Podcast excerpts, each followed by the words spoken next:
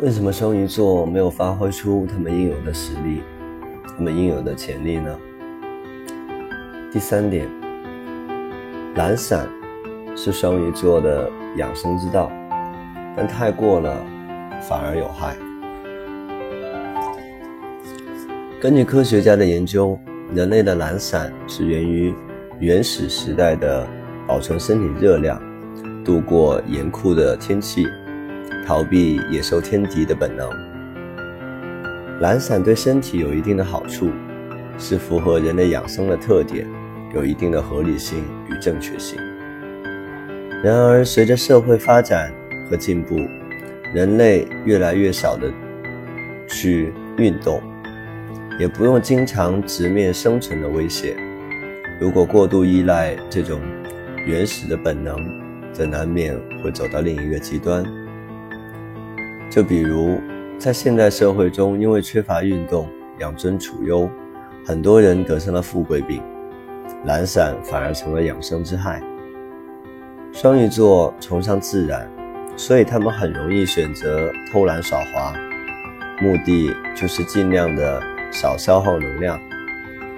不过，如果将此形成一种习惯，过得太舒服了，反而会成为一种可怕的病。这种病就是懒散病。这种病不仅不利于养生，反而还会腐蚀意志、瓦解斗志。一般的双鱼人并不愿意消耗自己过多的精力，所以他们会选择习惯性的去走捷径，回避冲突与竞争，喜欢与世无争、明哲保身。但这种过度的保护却让他们失去了拼搏的斗志。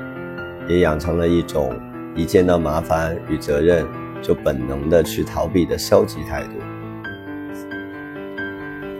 四，勤奋与责任才能让双鱼座这辆超级战车真正的启动起来。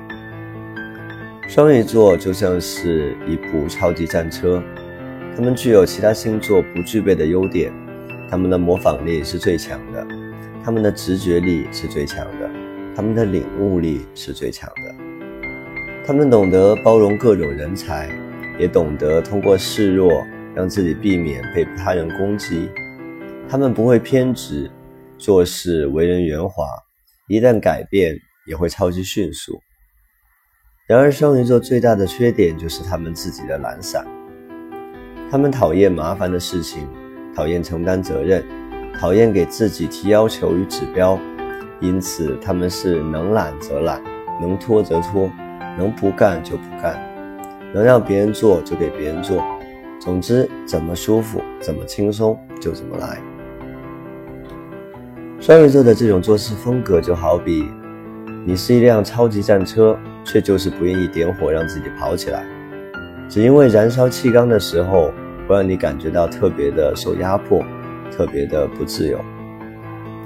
双鱼座喜欢自由，不过那并不是有好多好多钱，想做啥就做啥的自由，而是自己宁可没钱，也一定要躺在树下啥也不干的那种自由。